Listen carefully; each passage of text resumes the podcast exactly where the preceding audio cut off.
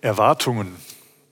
Erwartung, so heißt die Themenreihe. Was, was, was erwartet euch die nächsten Wochen unter dieser Themenreihe? Zum einen nehmen wir natürlich auch Fahrt auf Richtung Weihnachten. Das heißt, die Adventszeit, da geht es natürlich ganz stark um Erwartungen, wo wir uns daran erinnern, wie wir auf den Messias warten, die Ankunft dieses Erlösers erwarten und uns immer wieder daran erinnern und vielleicht auch fragen, was, was, hat diese, was löst das bei uns für eine Erwartung aus, wenn wir, wenn wir da an Jesus denken. In dieser Zeit liegt aber auch der Ewigkeitssonntag. Ein Sonntag, in dem wir ganz besonders über die Erwartung nachdenken würden, was uns erwartet, wenn dieses irdische Leben hier einmal zu Ende ist. Und ganz ehrlich, wir haben eine großartige Erwartung, die die Bibel uns hier beschreibt. Erwartung, von der Definition her heißt es ein Zustand des Wartens. Oder aber eine vorausschauende Vermutung, eine Annahme, eine, eine Hoffnung. Wir erwarten zum Beispiel, dass die Infektionszahlen in den nächsten vier Wochen deutlich sinken. Das ist eine Hoffnung. Und ich hoffe, eine sehr berechtigte Hoffnung. Und ich erwarte es eigentlich irgendwie, dass das passiert. Weiß nicht, was ihr sonst noch so erwartet. Manche Leute erwarten ein Päckchen, weil sie irgendwo was bestellt haben. Andere erwarten sogar ein Kind. Ja, das soll es auch geben. Und herzlichen Glückwunsch an dieser Stelle, wenn du so jemand bist, der ein Kind erwartet. Wir haben das ganz oft in unserem Leben, dass wir etwas erwarten, dass wir auf etwas warten. Es gibt aber noch einen anderen Aspekt von Erwartung, der sich eher, ja, der eher aus der Soziologie kommt. Soziologie, die Wissenschaft des Verhaltens der Menschen, vor allen Dingen auch des Miteinanders, könnte man sagen, des sozialen Verhaltens. Und hier spielt Erwartung eine zentrale Rolle nämlich die Annahme eines Handelnden, was ein anderer oder mehrere andere tun würden oder tun sollten. Kennst du vielleicht auch? Hast du dich schon mal gefragt, zu sagen, oh, immer wenn ich irgendwo vor einer Entscheidung stehe, dann, dann merke ich, da kommt so vielleicht, ja, spüre ich so Erwartungen von anderen. Oder ich frage mich, was würden jetzt andere tun? Und aus diesem Grund, mit diesem Thema wollen wir heute ein bisschen starten, was Erwartung eigentlich mit unserem Miteinander macht und in uns auslöst. Und deswegen, weil es ja auch ein Miteinander ist, freue ich mich, dass ich hier nicht alleine sitze, sondern dass die Petra Herberhold heute hier bei mir ist. Petra ist Theologin. Du bist, äh, arbeitest als Rallye-Lehrerin und bist auch Predikantin in der evangelischen Kirche. Das heißt, du hältst auch Predigten. Genau. Ist für dich jetzt nichts Neues. Nee. In dieser Form, muss ich gestehen, ist für mich so eine Predigt mal was Neues. So eine Art Dialogpredigt im wahrsten Sinne des Wortes, wo wir uns unterhalten. Ähm, wir haben das schon vorher schon mal gemacht. Also eigentlich kam die Idee dadurch, dass wir uns äh, getroffen haben und uns unterhalten haben über dieses Thema. Und ähm, jetzt sitzen wir hier und ich dachte, vielleicht wäre das ganz schön, euch in dieses Thema an dieser Stelle genauso mit hineinzunehmen. Und Erwartungen, gerade auf der sozialen, auf dieser Miteinanderebene, ähm, die was bei uns auslösen. Wir fangen einfach mal damit an, dass ich uns einen Tee mache. Was hältst du davon? Wunderbar. Wir haben hier schon Lagerfeuer. Ich habe hier vorne noch so ein so einen kleinen Teekessel. Den machen wir mal an. So. Dann warten wir mal, bis das Wasser warm ist. Wir erwarten, dass wir einen Tee bekommen. Warten, dass wir, wir, wir erwarten einen Tee, genau. Vorher würde ich dir gerne ein paar Fragen stellen zum Thema Erwartungen. Jawohl. Wenn du dieses Thema hörst, woran denkst du da zuerst? Ja, das ist für mich ein Moment ein sehr brandheißes, brandaktuelles Thema. Ähm, meine Mutter ist vor vier Monaten gestorben und seitdem sind meine Gedanken und meine Gefühle in mir sehr am Rotieren und ähm, ich habe viele Fragen, vieles Nachdenken, unter anderem eben die Erwartungen. Und da geht es halt vor allem um die Erwartungen, die vielen Erwartungen, die meine Mutter an mich hatte und ähm, die ich habe nicht so erfüllen können, wie sie sich das vorgestellt gewünscht hat. Aber halt eben auch meine Erwartung an sie, dass sie doch endlich mal sieht, wer ich bin und wie ich bin. Würdest du sagen, ähm, das war ein Maß an Erwartungen, was über dein gesundes Maß hinausging? Ja, absolut. Ich habe neulich gesagt, ich habe mich an vielen Stellen da selber vergewaltigt. Ich habe ähm, zu viel gemacht, wo ich dachte, das würde ihr dann gefallen und ähm, habe vergessen, ähm, ja, meine eigenen Bedürfnisse wahrzunehmen und, und zu leben. So ein, so ein gesundes Maß an Erwartungen ist ja nicht, ist ja nicht verkehrt. Ja, das hilft einem ja auch manchmal irgendwie äh, Wege einzuschlagen, vorwärts zu kommen. Aber ähm, wie, wie, zeigt sich das denn bei dir, wenn, wenn du das Gefühl hast, hier ist mein gesundes Maß an Erwartung überschritten? Also bisher war das so, dass ich dann im wahrsten Sinne des Wortes die Ärmel hochgekrempelt habe und habe dann versucht, ähm, ja, die Dinge zu lösen. Das hat aber einen immensen Druck in mir ausgelöst, ähm, wo ich dann absolut überfordert war. Wie, wie, kannst du da ein Beispiel nennen, wie sich das praktisch äußert? Wie, wie, wie sieht dieser Druck aus? Was passiert dann mit dir? Genau, was, aber was? genau so. Ich werde dann unruhig, ich werde zappelig, ich werde aktionistisch. Und wenn ich dann merke, stopp, ich krieg's nicht gelöst, und dann fange ich an, mich in mein inneres Schneckenhaus zurückzuziehen. Okay. Du hast jetzt eben schon mal andeuten lassen ähm, bei dem Thema deiner, deiner Mutter, mich würde mal den, was meinst du, wie viel von den Erwartungen, die wirklich Druck auslösen, die einen in so eine, in so eine Reaktion bringen, wo man merkt, also gibt ja unterschiedliche Druckreaktionen. Manche neigen dann dazu, wenn sie den Druck haben, den Druck an, an andere weiterzugeben, mhm. eins zu eins weiterzuschießen. Mhm. Andere ziehen sich eher in ihr Schneckenhaus äh, zurück, machen dann gar nichts mehr, weil sie das ja. Gefühl haben, ich, ich, kann diesem Druck überhaupt nicht standhalten. Ähm, wie viel von diesem Druck, von diesem Erwartungsdruck, würdest du sagen, ist jetzt wirklich von anderen und wie viel macht man sich eigentlich selbst? Ja, ich denke, das hängt damit zusammen mit unseren Erlebnissen, die wir früher hatten. Also bei mir ähm, spielte halt meine Mutter eine sehr große Rolle, aber halt auch die christlichen Kreise, in denen ich war und ähm, wo auch ein immenser Druck war, du sollst, du hast, du musst. Ja, also das äh, ist halt, ist halt ähm, äh, anstrengend. Ähm, und ich erlebe halt, wie all diese Erfahrungen in mir ähm, dafür sorgen, wenn jetzt Anforderungen von außen kommen oder Erwartungen, ähm, dass ich sehr panisch reagiere und ähm, bin halt im Moment auf dem Weg äh, zu üben, damit umzugehen. Und wie gesagt, ich denke halt, das kommt halt auf die Erwartungen drauf an. Ähm, wer stellt die Erwartung, warum stellt er die Erwartung. Also ich bin im Moment so am gucken, Moment, was erwarte ich von anderen, was erwarten die von mir ähm, und muss ich das erfüllen? Klingt so, als wäre unser Teewasser fertig. Ne? Wunderbar, ne? sehr schön. Wunderbar, hier vorne, hier qualmt und pfeift.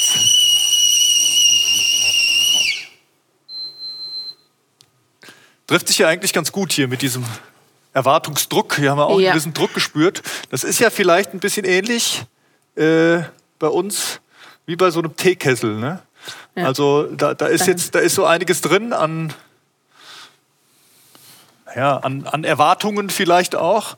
Beziehungsweise, ich würde jetzt mal sagen, die Erwartung ist eigentlich das, was von außen kommt. Ne? Ja. Also da, äh, wir sind das Wasser sozusagen in, in, in diesem Kessel und dann kommen diese Erwartungen und das ist wie die Herdplatte, die dann anfängt unser Innerstes zu erhitzen.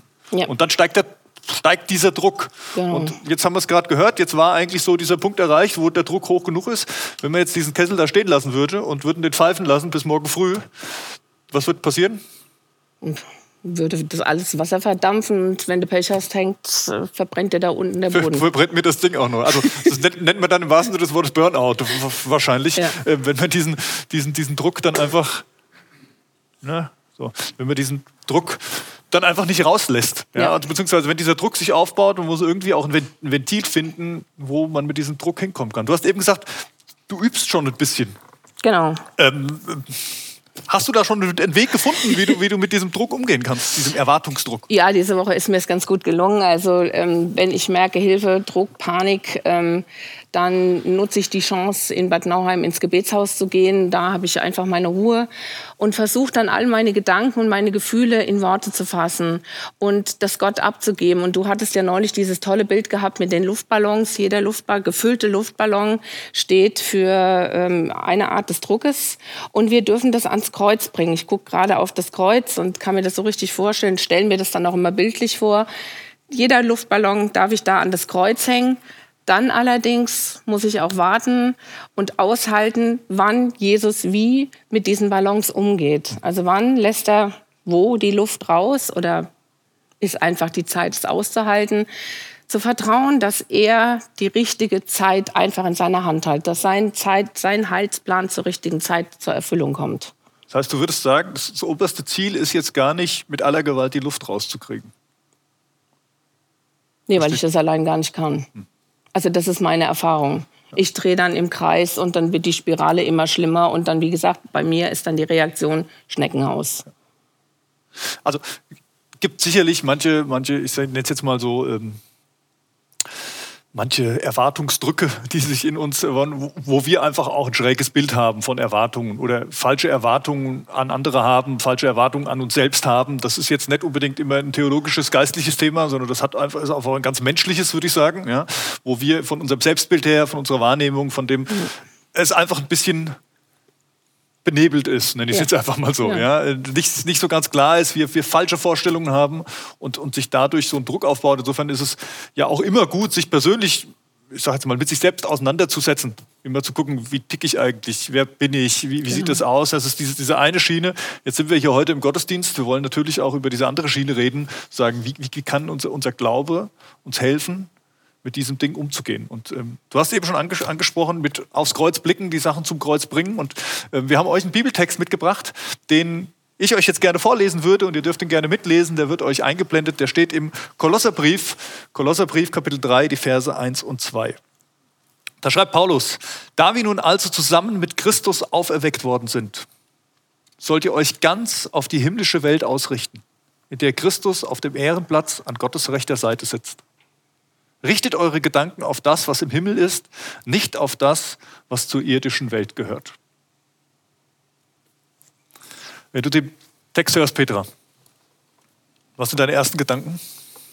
Ja, trachte zuerst nach Gottes Reich. Und das ist halt das äh, Spannende, weil wir sind ja umgeben von sichtbaren Dingen und, und sich dann auf Gott einzulassen und zu sagen, okay, ich vertraue mich ganz ihm an, den, den ich nicht sehen kann, aber von dem ich erwarte, dass er da ist. Und das sagt er uns ja auch zu dass er da ist, dass seine ausgestreckte, durchbohrte Hand da ist, dass ich die ergreifen kann, dass er mit mir gehen will, dass er mit mir leben will. Das sind für mich die Dinge, die ich übe, immer mehr den Blick auf ihn zu richten und halt mit allem wirklich zu ihm zu kommen. Und er ist da und er hört's und ja. er will, das ist ja das, wonach er sich sehnt. Ja. Dieses, dass ich mit allem komme, weil er möchte an meiner, er ist sowieso an meiner Seite, aber er möchte, dass ich mit ihm zusammen Schritte gehe. Und das habe ich diese Woche erlebt. Es ist ja auch so ein bisschen, wo, wo, wo, wo so ein Druck manchmal reinkommt, so ein Erwartungsdruck. Ja. Viele haben, haben die Erwartung, ich muss perfekt sein, bevor ich zu Gott kommen kann. Ja, es ist ja eine äh, ganz stark verbreitete Erwartung, die auch ja. in manchen religiösen Kreisen, nenne ich es jetzt einfach mal so, sicherlich nicht nur was, was im Christentum so ist, das haben alle Religionen wahrscheinlich irgendwo, ähm, auch unterschwellig zumindest mal vermitteln. Sagen, du, du musst das leisten, du musst das tun. Und wenn du das kannst, dann genau. bist du in Gottes Augen, genau. kannst vor ihn treten. Ja. ja. Aber das, das ist ja auch ein Druckschluss.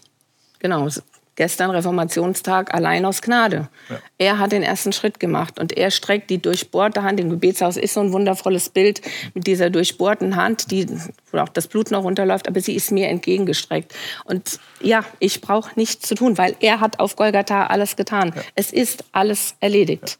Ja. Schuld, Scham, alles da. Aber das ist unsere Aufgabe, das halt immer wieder uns bewusst zu machen, ja. Das ist auch ein Lernprozess. Ne? Absolut. Paulus fängt ja genau damit an, in diesem Vers, den wir gerade gelesen haben. Er sagt, ähm, da wir nun also zusammen mit Christus auferweckt worden sind. Also genau. auferweckt. Das ist wirklich ein spannendes Ding zu sagen. Naja, also gut, auferweckt heute Morgen, als der Wecker klingelte, wurde ich auch geweckt. Aber er, er meint, glaube ich, was anderes. Ähm, Jesus ist der, der auferstanden ist vom Tod. Und er sagt, ihr seid jetzt auch schon auferweckt. Und ich musste, musste bei diesem Auferweckt äh, eigentlich an, den, an, an, an die Schöpfung denken. Ne? Da, ist mhm. es, da ist es Gott derjenige, der dem Menschen seinen Atem in, einhaucht, ja. sozusagen, und dadurch wird er lebendig. Dadurch wird er ein lebendiges Wesen. Und, und diese Gemeinschaft mit Gott ist intakt. Und dann kommt es zu, zu diesem Bruch, weil da diese Schlange kommt und durcheinander bringt. Mhm. Und wo ich dachte, eigentlich macht die Schlange ja nichts anderes, als die Erwartung der Menschen zu verdrehen. Ja. Genau. Also den Mensch zu täuschen, ja. indem er also die Erwartung hat, hat Gott denn wirklich gesagt, dass ihr das nicht könnt? Ähm, meint ihr denn nicht, wenn ihr, wenn ihr, wenn, wenn Gott sagt, dann, dann werdet ihr Erkenntnis haben, was ihr dann alles, dann werdet ihr wie Gott sein und so weiter. Ne? Also die, die, dieses ganze Thema. Und eigentlich kommt da dieser Nebel rein, dieser genau. tödliche Nebel, der genau. verschleiert. Ja. Ähm, der dann auch diese, diese, diese Täuschung reinbringt und letztendlich Erwartung und Enttäuschung ist ja quasi das Gegenstück. Genau. Ja, also die ja. gehören ja wenn, ja, wenn, ich keine Erwartungen habe, dann kann ich auch nicht enttäuscht werden. Richtig. Ja? Wenn ich falsche Erwartungen habe, ist die Wahrscheinlichkeit sehr groß, dass ich enttäuscht werde. Und das passiert laufend Richtig. In, in unserem Leben. Und jetzt, und jetzt sagt Jesus, ihr seid mit mir auferweckt. Also in Johannes 8, Vers 32 sagt Jesus zu, zu seinen Jüngern, ihr werdet die Wahrheit erkennen und diese Wahrheit wird euch frei machen. Also sagen, Wahrheit hat ganz viel damit zu tun, klar zu sehen und nicht die falschen Erwartungen zu haben. Ja, durch diesen Nebel, wie wir ihn vorhin haben sehen können, mit dem Dampf da durchzugehen und zu sehen, dahinter ist die wirkliche Wahrheit. Also dieses Kreuz, dieses, wie Paulus ja schreibt, das Kreuz ist uns eine Torheit. Ja, so ist es. Also das Kreuz ist immer wieder das auszuhalten, was da passiert ist. Aber sich schenken zu lassen, das anzunehmen, dass das Kreuz unsere Rettung ist und äh, dass das der größte Liebesbeweis ist. Ich kann es nicht verstehen. Ich kämpfe da immer wieder mit. Aber ich spüre, dass dieses, diese Liebe und dass diese Wahrheit dahinter eine größere ist als das, was wir sehen können. Das, als das, was um uns herum ist. Ich habe den Eindruck, wir brauchen es unbedingt. Also das, was ich mit, mit das, was du vorhin beschrieben hast, mit, mit, mit diesem Druck, der irgendwie spürbar ist. Ich habe mich in den letzten Wochen mit einigen Menschen unterhalten und ich höre es an so vielen Stellen, dass, dass Leute mhm. sagen, ich spüre diesen Druck. Ja. Da, da ist ein da. Meistens kann man es ja gar nicht beschreiben erstmal wo kommt dieser Druck jetzt her? Aber wenn mhm. du ein bisschen tiefer bohrst, merkst du ganz schnell, dass es ganz viel mit Erwartungen zu, zu tun hat. Ja, da, da, das sind Freundschaften, die zerbrechen, weil irgendwie die mhm. Kommunikation nicht richtig war oder, oder falsche Erwartungen vielleicht auch da, es nicht klar war in, in, in dem Miteinander. Das, das sind Hoffnungen, mhm. die man auch hat, gerade in diesen besonderen Zeiten oder Dinge, auf die man seine Hoffnungen setzt, die auf einmal wegbrechen. Ja, auch die ganzen Existenzfragen in unserer ja. Gesellschaft. Wir, wir bauen sehr auf Sicherheit. Ja. Wir haben gerne alles unter Kontrolle. Und das fällt einfach mal so weg. Und da steigt extrem dieser Druck, dieser innere Natürlich. Druck. Und das, das ist das, was ich sehr stark spüre. Und wo ich mich schon auch frage, wie, wie können wir als, als Christen, als, als Gemeinde auch was dazu beitragen, dass, dass da Klarheit, dass da Entlastung, Entspannung reinkommt. Ja, mit Existenzängsten ist das natürlich ganz arg schwierig. Ich meine, das kenne ich aus meinem eigenen Leben. Die Ängste sind dann einfach da. Das, äh, ja, der Weg ist ihm vertrauen und trotzdem, was mache ich dann, wenn ich arbeitslos bin? Ja, wie gehe ich um? Wird es reichen? Natürlich sind die Ängste da. Da habe ich für mich auch keine Antwort. Es ist immer wieder ein Aushalten und Gucken und ich habe es bisher erleben dürfen, dass tatsächlich immer ein Wunder geschehen ist, dass ich wieder irgendwie weiterversorgt wurde. Ja. Aber ich stelle mir das vor mit diesen ganzen Hotelbesitzern, äh, mit den Restaurants. Ich finde es schlimm. Ich finde es einfach schlimm. Ja. Ja. Und es ist einfach zu sagen, ja, dann guck auf Gott und vertrau Gott. Manchmal braucht man da einfach die anderen, die dann für einen glauben, die, die einen Mut zu sprechen, die einen führen, tragen, halten. Es geht nicht anders. Schlimm ist, wenn man so jemanden nicht hat, ja. Ja, ja. Und ja. Paulus schreibt, wir sind auferweckt und darum lasst uns ganz auf Gott ausrichten. Ja, das ist diese, eigentlich ja. dieser zweite Gedanke aus diesem Vers, diese, diese Frage nach der Ausrichtung. Das hast du auch schon ein paar Mal jetzt äh, betont, dass das für dich ganz, ganz wichtig ist, ja. wo du hinblickst. Also wo, wo, wo blickst du hin? Ja, ja aber es ist schwierig, gerade mit den Erwartungen. Ähm, wenn ich Erwartungen an andere habe, dann ist es bei mir so, ähm, dass ich dann davon ausgehe, okay, ich habe diesen die Erwartung, ähm, das musst du jetzt genau so, wie ich das will, erfüllen. Ja. Und das habe ich festgestellt, dass ich das eben auch mit Gott mache. Und dann wird's gefährlich, ja. weil dann kommt nämlich die Enttäuschung gegen Gott. Und da an dem Punkt bin ich im Moment zu üben, ähm, wirklich zu glauben, dass er der Schöpfer der Welt ist, dass ich sein Geschöpf bin, dass er mich in der Hand hat und dass er einen guten Heilsplan nicht nur für mich, sondern auch für seine Welt hat. Das sind die Dinge, die mir im Moment ganz viel Kraft geben und wo ich aber üben muss. Achtung, nicht reinfallen, sondern aufs Kreuz gucken. Ausrichtung. Ja, hab, Ausrichtung, genau. Ich, ich habe mal irgendwo gehört, oder das ist ja auch, auch eine Erfahrung, ne? da, da, wo du hinblickst, da wirst du auch hinkommen. Also das klingt jetzt ein bisschen plakativ, Beispiel Autofahren. Ja? Also gerade in, ja. in diesem Baustellenbereich fährst du mit deinem Auto und neben dir, rechts neben dir ist ein dicker LKW und da ist die Leitplanke. Und jetzt kannst du, wenn, wenn du mit aller Gewalt auf diesen LKW guckst, dass du gar nicht so nah rankommst, ja. dann wirst du immer näher hinfahren. Und genau. das Gleiche passiert auf, auf der anderen Seite. Also es funktioniert eigentlich nur, da gut durchzukommen, cool. indem du gerade nach vorne blickst, da wo du hin willst genau. und darauf zufährst. Ziel im Blick haben, ja. Genau. Und ähm, das, das Gefühl habe ich auch, wenn, wenn, wenn wir anfangen, zu sehr auf, auf all diese Fragen zu gucken oder all diese ne, Fragen sind ja nicht schlecht äh, zu stellen, aber auf diese, auf diese Befürchtungen zu schauen, sage Ja. ich mal so, auf diese negativen Erwartungen, dann ist die Wahrscheinlichkeit sehr groß, dass wir auch da landen werden. Die Frage ist, Ja, da kriege ich Bauchweh, weil ähm, klar sind ja die Ängste in einem. Und ich erlebe zum Glück immer wieder, ähm, dass Gott größer ist. Ähm, klar, ich habe dann die Ängste und äh, aber wie gesagt, mein Erleben ist, Gott ist größer und, und er kommt dann doch wieder an mich ran. Ich kann wieder zu ihm zurückkommen, dass dann eben nicht diese sich selbst erfüllenden Prophezeiungen eintreten. Also da kann ich nur sagen, ja, Gott sei Dank.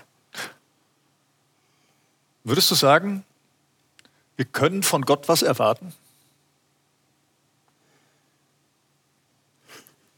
Also ich habe so einen Artikel gelesen, jetzt gerade die letzten Tage, wo, jemand sagte, ähm, Gott freut sich, wenn wir was von ihm erwarten. Er freut sich, wenn wir von ihm Großes erwarten und, und, und auch sehen wollen. Das ist auch so ein bisschen was auf diesen Blick, wo manche auch sagen, oh, ich würde gern so viel mit Gott erleben, aber wenn ich, wenn ich das nie erwarte, dann werde ich es vielleicht auch nicht erleben. Ja, die Sache ist, das habe ich vorhin schon gesagt, das ist alles in Ordnung, wenn ich ihm nicht innerlich vorschreibe, wie er was zu erfüllen hat. Von ihm erwarten, ähm, gespannt sein, was es heißt mit seiner Größe, seiner Majestät, äh, seiner Liebe. Ähm, dann ist das, was du vorhin so gesagt hast, dann geht er sogar über meine Erwartungen raus. Aber die Gefahr, wie gesagt, bei mir ist, erfüll's bitte so, wie ich es gerne hätte. Ja. Und da kommst du ja, den Sinn, wie ich es gerne hätte. Das ist auch meine Wahrnehmung, dass, dass da, wo wir gerade auch viel Enttäuschung erleben, ganz viel auch damit zu tun hat, dass wir uns ganz viel um uns selbst drehen mit Ja. den Erwartungen. Also, dass wir, wenn wir über Erwartungen sprechen, was wir von Gott erwarten, was wir von anderen erwarten, da geht es eigentlich immer nur um, um uns. Ich will, dass meine Gebü- Bedürfnisse befriedigt Ich will, werden. dass meine Bedürfnisse befriedigt werden. Ich will, dass es, äh, also so, so wie ich es mir vorstelle. Genau. Entweder, also wir drehen uns eigentlich in diesem Genau. ganzen Kreis immer nur um, Genau. um unsere Erwartungen. Ja. Dabei haben wir ja in Jesus Christus eigentlich eine viel größere Erwartung. ja. Also vielleicht könnte auch da ein Schlüssel liegen, ein bisschen Druck abzubauen, dass man sich nicht so sehr viel um sich selbst kreist und, und sich als das Zentrum des Universums wahrnimmt, sondern ganz bewusst Jesus in dieses Zentrum stellt. ja, neugierig nach seinen Verheißungen suchen und dann gucken, wo die sich in meinem Leben oder auch ähm, unserer Gesellschaft oder, oder, oder, wo die sich erfüllen. Ja. ja. Das ist spannend. Mhm. Neugierig nach den Verheißungen suchen, das, das wäre ja auch mal Ja. so, eine, so eine vorweihnachtliche Aufgabe, zu sagen, sucht doch mal in der Bibel die Verheißungen und, und, und meditiert mal drüber oder, Da oder muss es schaut einige mal rein. geben, ja, einige mehrere. Da gibt es einige mehrere, ja, absolut. Ich habe noch zwei Fragen mitgebracht, also sowohl für uns als auch für euch zu Hause und ähm, die blenden wir euch mal ein. Diese Fragen, die erste Frage ist, was ist der Fokus deiner Erwartung? Was ist der Fokus deiner Erwartung? Und die zweite ist, kannst du Gott enttäuschen? Diese, diese zweite Frage hat mir Petra übrigens bei unserem Gespräch gestellt, eigentlich, also sozusagen, äh, kann ich Gott enttäuschen? Aber bleiben wir mal bei dem Fokus erst nochmal. Was ist der Fokus unserer Erwartung? Ich meine, wir können jetzt ganz, ganz fromm sagen, na natürlich Jesus, haben wir jetzt drüber gesprochen, aber ich weiß nicht, wie du das wahrnimmst, aber wenn ich das mal für mich sacken lasse und, und versuche herauszufinden, worum meine Erwartungen kreisen, dann merke ich, dass ich auch ganz schnell dabei bin, dass es von mir ausgeht, dass ich das Zentrum bin und eben nicht Gott. Klar, klar, ich denke, also Fokus, Fokus der Erwartung sind, dass meine Bedürfnisse befriedigt werden. Dass es darum, dass das Leben so läuft, wie ich es mir vorstelle. Und das Leben sagt, mm -mm. ist doch so, oder? Ja, ja. Also so erlebe ich es eben an vielen, vielen Stellen. Ja. Und da geht es halt, ja, geht es darum, ist es das? Oder gibt es nicht mehr?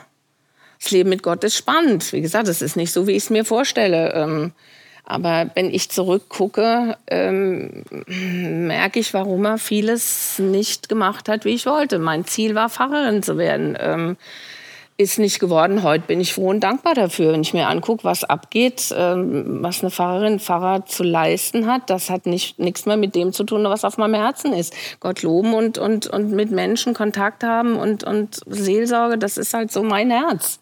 Und das ist heute kaum mehr möglich, ja. Jetzt noch Kontaktsperre, pff, das ist heftig, ja. Also das Fokus, ja, sich darauf einlassen, was er vorhat. Diese Verheißung, das finde ich das, was mich herausfordert, da zu gucken, weil um mich drehen, ja, das, ich denke, das machen wir Menschen automatisch. Und da geht es halt von, das zu verlernen, ja. ein Stück weit. Und, und, wenn wir jetzt von dieser ersten Frage dahin kommen, zu sagen, ja, es wäre gut, ich sag mal, Gott in den Fokus zu kriegen, kann man ihn enttäuschen? Ja, diese Frage habe ich dir ja gestellt und ähm, du hast dann eben gesagt, naja, kann ich Gott enttäuschen? Das heißt ja, ähm, hat Gott Erwartungen an mich? Falsche ähm, Erwartungen. Falsche Erwartungen an falsche mich. Erwartungen. Genau, ja. genau, und das ist es eben. Genau, und da hast du gesagt, Gott hat keine falschen Erwartungen. Und ich habe dann so für mich nachgedacht, ja, er hat keine falschen Erwartungen, weil er kennt mich ja. Da ist mir diese Woche hatte ich Psalm 139 von allen Seiten und du kennst meine Gedanken von ferne und und und, ja. Also er kennt mich ja durch und durch, er kennt mich ja besser als ich mich kenne. Ähm, jetzt habe ich den Faden verloren falsche Erwartungen. Genau. Und ähm, wenn, wenn äh, Gott eben keine falschen Erwartungen an mich stellt. Weil er ja immer die Wahrheit sieht, weil er weil immer genau weiß, wie es ist. Er weiß, wie es ist, ganz genau. genau. Ja.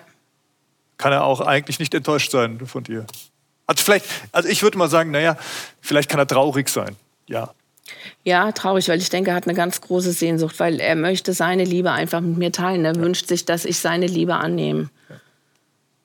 Traurig, ja. Ich traurig, denke, traurig ja. Aber ja. vielleicht nicht enttäuscht. Ich nee, habe es mal so formuliert, ihr könnt noch mal reingucken. Ich habe euch mal zwei Statements an dieser Stelle aufgrund dieser Fragen noch mal aufgeschrieben. Vielleicht auch noch ein bisschen prägnanter für euch im Kopf bleiben.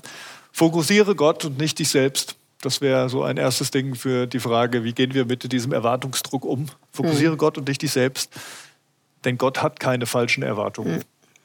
Das ist vielleicht der Kernsatz, den ich hinten dran stellen würde, jetzt an, an unser Gespräch auch. Gott hat keine falschen Erwartungen und deswegen kann ich A, von ihm was erwarten.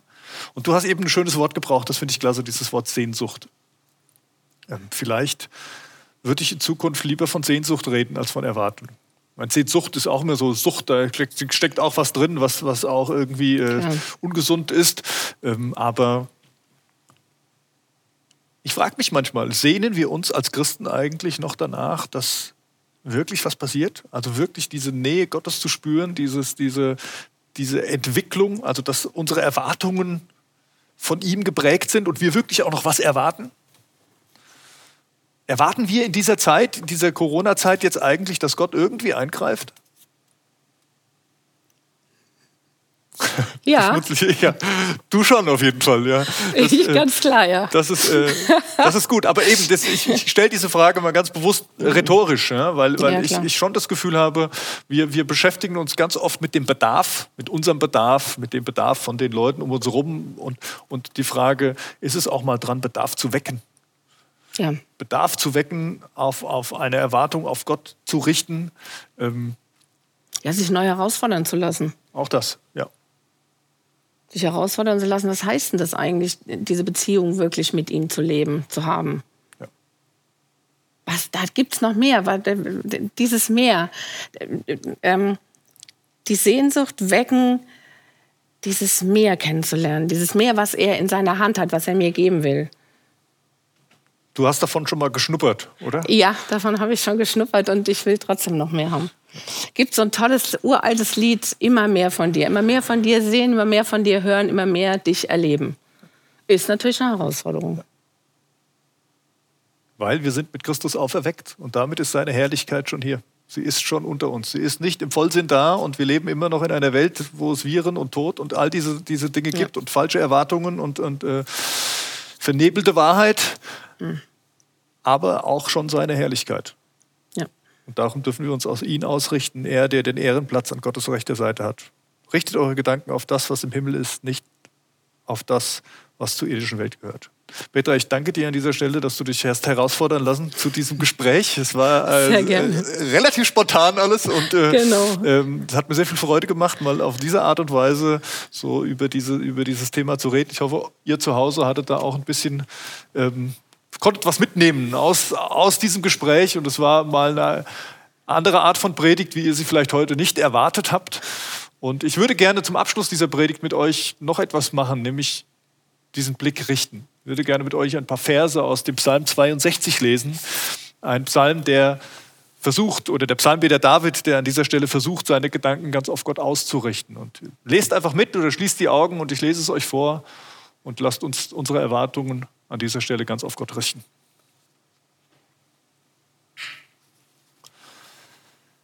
Bei Gott allein soll meine Seele Ruhe finden. Von ihm kommt meine Hoffnung. Er allein ist mein Fels und meine Rettung. Ja, er ist meine sichere Festung. Dank seiner Hilfe werde ich nicht zu Fall kommen. Meine Rettung gründet sich auf Gott allein. Auch meine Ehre verdanke ich nur ihm. Er ist der Fels, der mir Halt gibt. Meine Zuflucht finde ich bei Gott.